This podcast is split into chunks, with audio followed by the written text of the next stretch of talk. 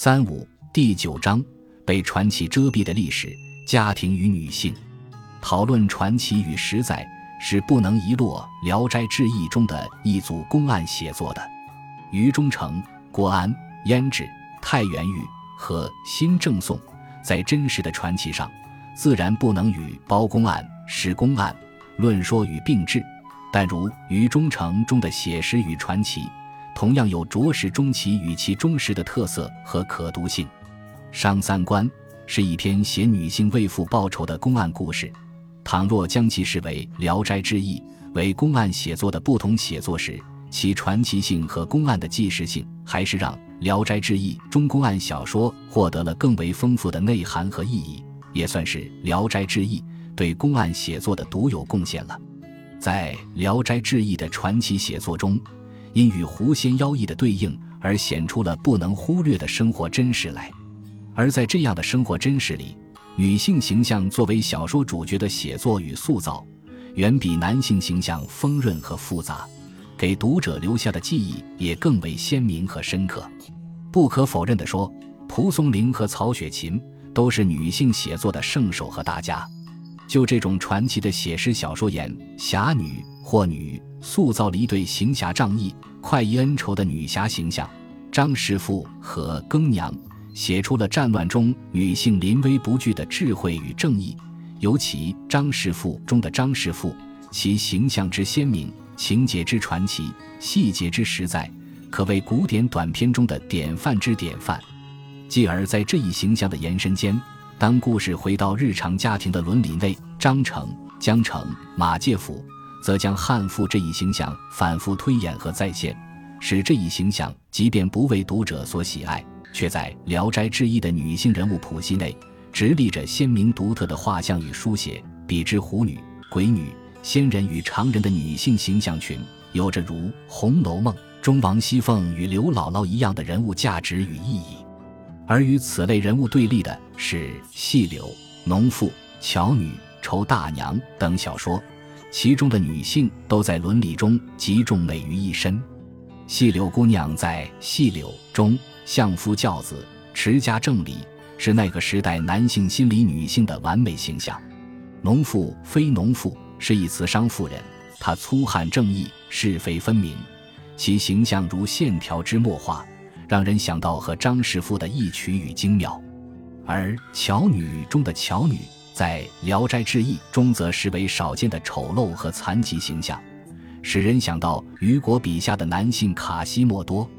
他集中丑于一身，而蒲松龄却将他对女性美的所有内在的理解和万善，都集处在这一丑女形象上。巧女正直、良善、贤惠，不阿男，不媚妇，而又忠夫持家，在家庭伦理中传奇的写实又写意。显示着蒲松龄对女性和家庭清晰的态度和立场，尤其在这种对女性怀有理想主义的浪漫写作里，使人感受到作家对女性的尊重和爱，有着在生活的繁俗、庸常和时代局限中塑造女性的最独有方法和追求。仇大娘在《聊斋志异·求上联》中是一篇篇幅超长的短篇，将其作为中篇阅读和理解。似乎更为贴切和到位，但就人物、女性与家庭言，似乎不如江城更为成功和风韵。然而，在家庭伦理网的布局和写作上，他却几乎如家庭伦理关系谱系的百图大全，囊括了蒲松龄笔下所有家庭伦理关系传奇网络的来龙去脉与之散。可以说，在某种程度上，《聊斋志异》。是一幅中国式个体家庭血脉伦理网的清明上河图，在近五百个短篇故事中，几乎所有的故事都与家庭伦理网络相联系。家庭内部的各种伦理、血缘之关系，构成了《聊斋志异》的人物关系和人物关系的诞生与延伸。在蒲松龄的写作里，家庭几乎是每一个故事的故事源：夫妻、父女、父子、婚爱、续弦。再婚和休妻、后母、邻舍、亲戚及七姑八姨、八叔九舅等，所有中国式的伦理网络的断开和延续，构成了这部浩瀚奇书的社会与世界、历史与现实。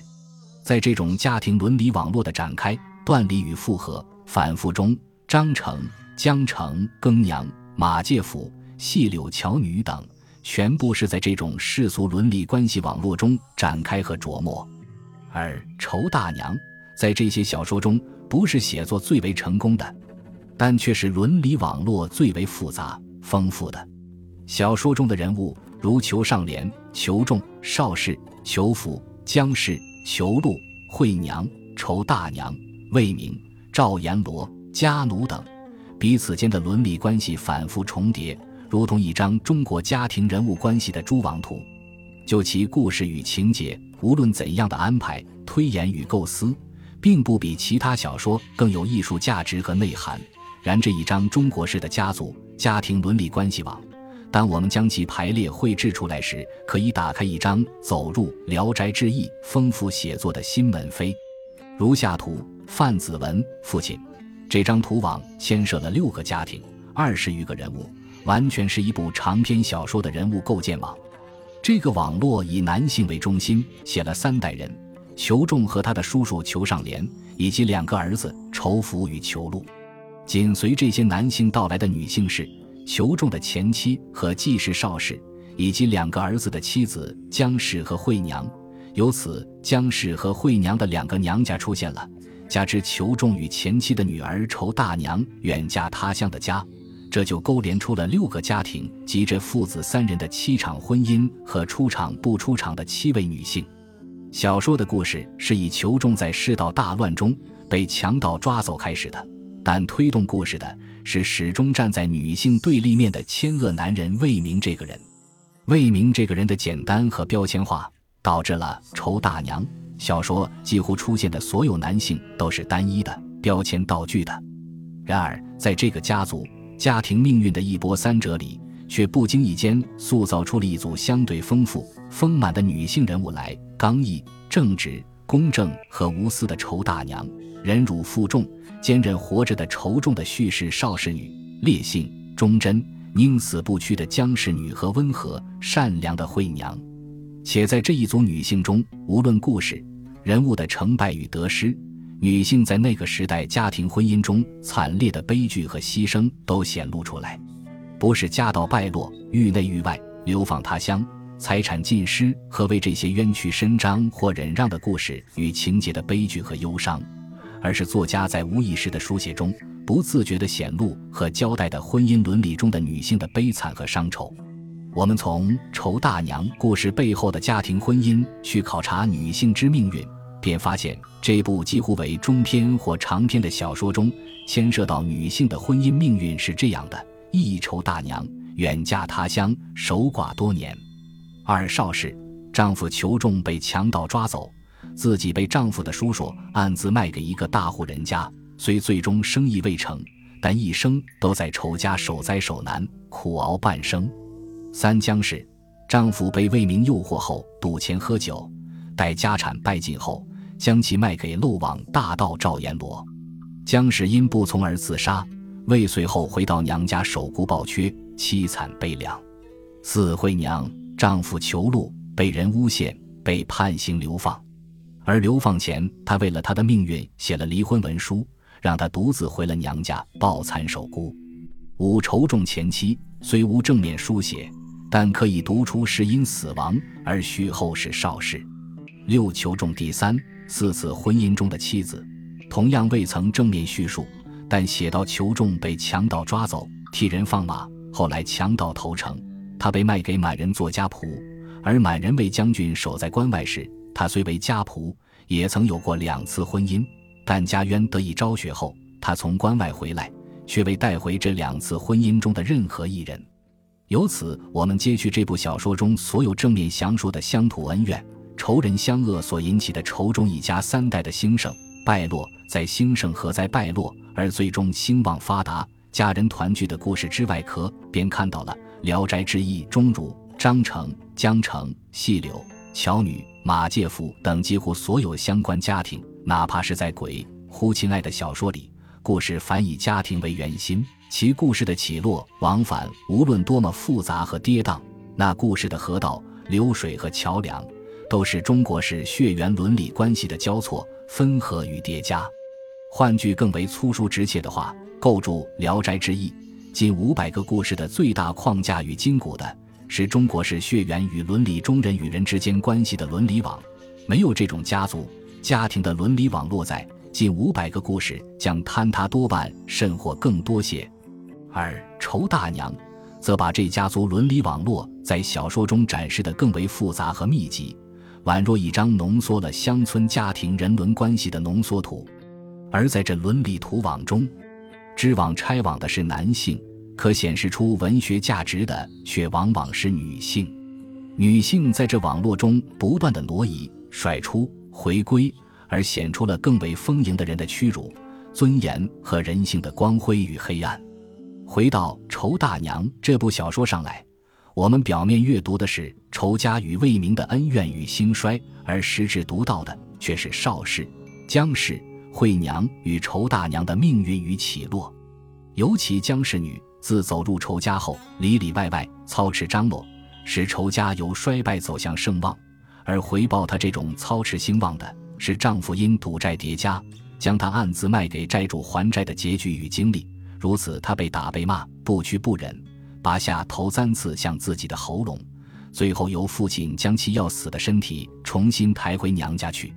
姜氏的命运。坎坷凄伤，令人唏嘘。然而，在小说的后面，待无情、无义、无能的丈夫回到家庭后，同姐解仇大娘到姜家忏悔跪拜，求其重返仇家时，姜氏却对仇大娘有了一席如此的话：“向受子惠其多，今承遵命，岂复有一言？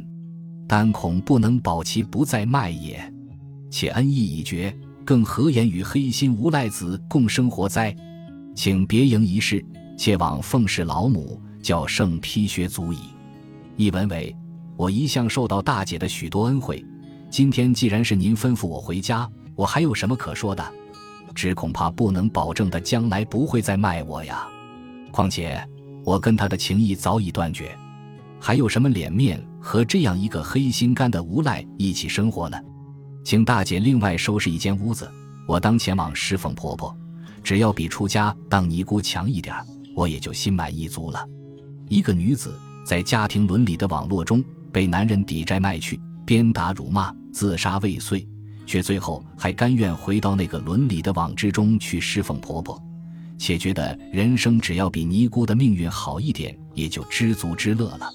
在此处，作为读者的我们，感叹的不是姜氏、惠娘、邵氏、仇大娘等女性命运的多舛和不测。而是感叹他们几乎人人为此守寡守孤之甘愿，感叹的不是仇大娘中七个家庭血缘伦理网络的错置和混乱，而是作家不经意间在故事中写出的女性和命运。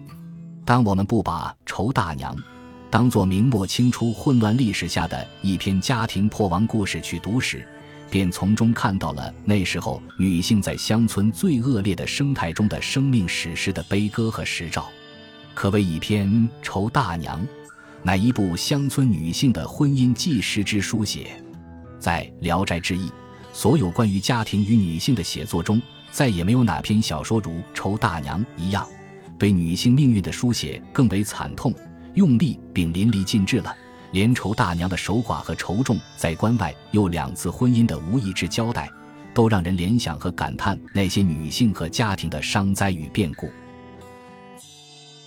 本集播放完毕，感谢您的收听，喜欢请订阅加关注，主页有更多精彩内容。